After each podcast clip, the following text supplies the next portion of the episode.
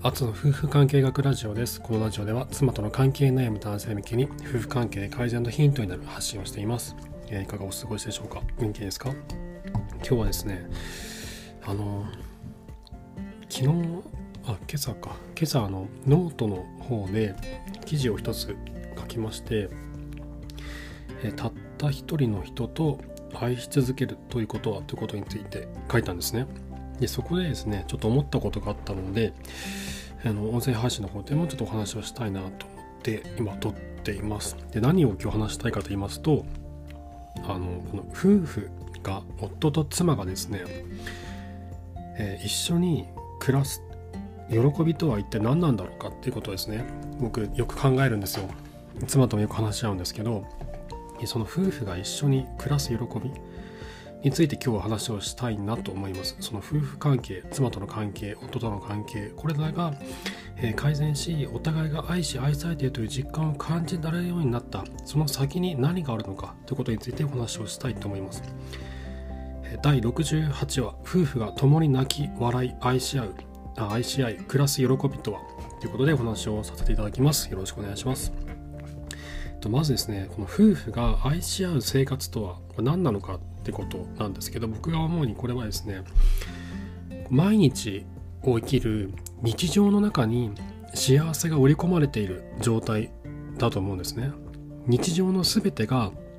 幸せにつながるような状態。これが夫婦2人が愛し合う生活を送った時に起こるあの現象だなというふうに思ってまして生きていることただそれ自体が幸せになるというふうに僕は感じてるんですね。で僕の場合は あの上の子たちが生まれてしばらくあの間だいぶ夫婦関係が悪化しましてなんとか立ち直って、えー、3人目がですねあの自然妊娠で生まれましてで3人目の時に育休を長めにとってでそこでだいぶ妻との関係性を築くことができるようになったんですけどもそこで思うのはやっぱりこういうことなんですよね。あの夫婦が愛し合う生活それは普段こう何気なく僕らが生きているこの日常その日常の中に2人にとっての幸せのが幸せというものが織り込まれていてただ毎日を生きていくこと一緒に生きていくことただそれだけが幸せにつながっていくというふうに思うんですね。ちょっと抽象的なのでもうちょっと細かく話をしていきますとこれなんでそう思うかっていうとあの僕ら夫婦妻と夫が同じ目線で暮らしている。同じものを同じようにこう見ている同じ目線に立って物事を見ているそして暮らしているからこそ2人の間に発生するもしくはそれぞれが感じている感情というのをそれぞれが相手の感情を共感できるようになるんですよね。でそうなってくると辛い出来事が起こった時も一緒に乗り越えることができるようになるわけなんですね。でそうすることで一緒に泣きそして一緒に笑う笑うことができる。生活ができると。で例えばその夫婦生活の中での辛いことっていうとあの流産される方って今結構多いじゃないですか。あのそこで3人に1人ぐらいはされてるんじゃないかと思うんですよね。詳しいデータは僕わからないんですけど周りの方たち周りの女性たちを見ているともうあの言わないだけで結構乳産の経験がある方って結構多いんですよね。3年に1人ぐらいはなってるなというふうに思っていてこれってこう自分の子供が亡くなるっていうすごいこの大きい喪失体験なんですよね。男性よりも女性にとっての方が大きな喪失感を味わうとても悲しい出来事でこういった夫婦にとってのとても辛い出来事を一緒に乗り越えていくことで一緒にあの同じような感情を共感することができる。一緒に泣いて一緒に笑えるような生活がやってくる。で他の辛い出来事でいう例えばあの保活ってありますよね。保育園。保育園活動の略なのかな。保育園に子供を入れるための活動。でうちの場合もあの妻が、えーと、と働いてる時間によって預けられる時間が変わったりするんですよね。でこれってその保育園によって方針がバラバラで、まあ、一日中見れますよっていうところもあればあのそれだったらそのえーとまあ、下のお子さんがまだいて保育園に預けられないんでですけどもまあ、働いてないんでしたらその間見てくださいよと。だから働いて午後だけ預けてくださいみたいなことを言うとこもあったりとかまあ、今は、まあ、預けられると思いますけど園長が変わったら分かりません。うちはあのなんだその行政がやってる保育園なのであのその方針によって変わっちゃいますんでみたいなことを言うんですよね。でこれね僕ねにに何件だろう。あのす 10, 10, 10箇所か20箇所かぐらいにあの保育園のこの申請する時にあの応募するじゃないですか。で20個ぐらいかけたりするんですけどそこに全部電話したんですよ。電話してちゃんと預かってもらえますかっていうのを確認してそしたらね唯一ただたった一つの保育園だけが朝から預かることを約束しますって言ってくれたんですよね。でこれもねすごいなんだろうこう妻との間に強い関係が築けた瞬間だったなと思っててでこういう大変な出来事を一緒に乗り越えていくことで、えー、の後々になってから笑い話になったりとか思い出話になったりとかするんですよね。であと同じ目線で暮らすからこそ全ての感情を共感できることの、えー、一つとしてお互いを大切に思い合うっていうこともあるんですよね。でこれがまさに夫婦が一緒に暮らす喜びの一つであってお互いを大切に思い合えるようになるこれって相手を自分あの自分が相手を愛すことができるし相手からも愛されることができるですよね。これ当たり前だと思いますよね。当たり前だと思うんですけどだけどねその結婚して子供が生まれて自分たちの生活がどんどん変わっていって環境が変わっていって関係性も変わっていくんですよね。そんな夫と妻の関係性もどんどん変わっていくと自分が妻を愛して妻からも愛されるこれ当たり前じゃなくなっちゃうんですよ、うん、結婚したばかりの方とか結婚されてない方とか想像がつかないかもしれないんですけども愛し愛し合う関係夫婦が愛し愛し合うことっていうのは当たり前じゃなくて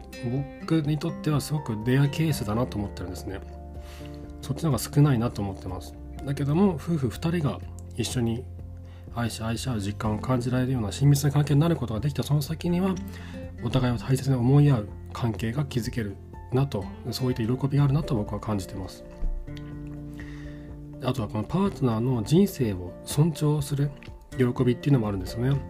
あの夫婦が一緒に暮らしていく喜びの一つであるなと思ってるんですけども一緒に相手の相手の自分のパートナーの幸せを喜べるようになるんですよ。逆にパートナーもこちらの自分のあの向こうの幸せを喜んでもらえるようになる。でこれは例えばその相手の幸せあの妻の幸せで言うと、まあ、仕事の成長であったり成功であったりとか、えー、趣味の、え、成長だったりとかそういったことだったりとかあとは本当に何気ない何気ない日常の中の幸せってありますよね。なんだろうあのすごいなんかすごい美味しいなんかレストランを見つけたとかもしくはなんか今日すごく天気が良くてなんだか気持ちが良かったなとかそういう何気ない幸せも含めて、まあ、仕事の成長とか成功とかそういったちょっとあの別なちょっと何ですかねあのグレードといいますかそういった段階の違うような成長あの幸せも含めて相手の幸せを素直に喜べるようになるんですよね。でこれってパートナーの人生を尊重しているからこそできることであってでなぜパートナーの人生を尊重できるかというと夫婦2人がお互いに愛し愛されているという実感を感じることができているから親密な関係を築けているからだと思うんですね。これが夫婦がお互いに愛し愛されそして一緒に暮らしていく喜びの一つだなと感じてます。そしてあのさっきも言ったんですけど日常の本当何気ない幸せっていうのが重要だなって僕思ってて僕の妻がですね結婚したばっかりの時に言ってたんですけども結婚した、えーと、一番のメリットは何だ何なのかみたいな話をしていてそこで妻が言ったのがですねどうでもいいことをいつでも言える相手がいるって言ったんですよ。でこれってそのそのその後もたびたび僕らそのことについて話すんですけどあの日常生活を送っていてちょっとした嬉しいこととかちょっと悲しいこととかってあるじゃないですか。あのなんだろうすごい大きなことじゃないんですよこれって。あのなんか転職に成功しただとかあのなんかねえっ、ー、とその会社の中でポジションが上がったとか収入が上がったとかだかねそんな大きな話っては全然なくて本当に何気ない本当になんか他の人からしたらえどうでもよくないみたいなそんな本当に些細なこと些細な喜びを一緒に共有することができる相手がいるっていうのはすごい幸せなんですよね。この日常の何気ない瞬間に幸せっていうのは詰まってるんだなと思うんです。でそういったどうでもいいことを言い合える関係性そういった関係性の中にこそ幸せが宿っていくんだなって今は感じてるんですね。はい。ということで今日はですねあの夫婦2人がお互いに愛し愛される実感を感じられるようになった。親密な関係を築けるようになった。その先に何があるのかということについてお話をさせていただきました。夫婦が共に泣き笑い愛し合う。そして暮らす喜びとは一体何なのかということについて、えー、お話をさせていただきました、えー、妻との関係悩む方の参考になれば幸いです質問箱の方でご相談ですとかお悩みなど募集してますので、ぜひそちらご利用ください。概要欄にリンクを貼っておきます。あと、妻との関係改善に向けて進む道というのは本当に真っ暗な暗闇に満ちていて、自分が今どこにいるのか、どこに向かっているのかさっぱりわからないんですよね。僕自身もすごく本当に真っ暗な中で手探りで進んでいった記憶があります。でそういった時に一緒にその暗い道を照らして前に一緒に進んでいける存在に僕はなりたいなと思ってますので妻との関係悩んでいて今あのこれからどうしたらいいのかわからないという方はぜひご連絡をください元のサークル機能を使ってアツの夫婦関係オンラインカウンセリング松明という名前でカウンセリング、えー、ご相談アドバイスなどを行っております、えー、ぜひそちらご利用ください。はいということで今回も最後までありがとうございました。それではまた。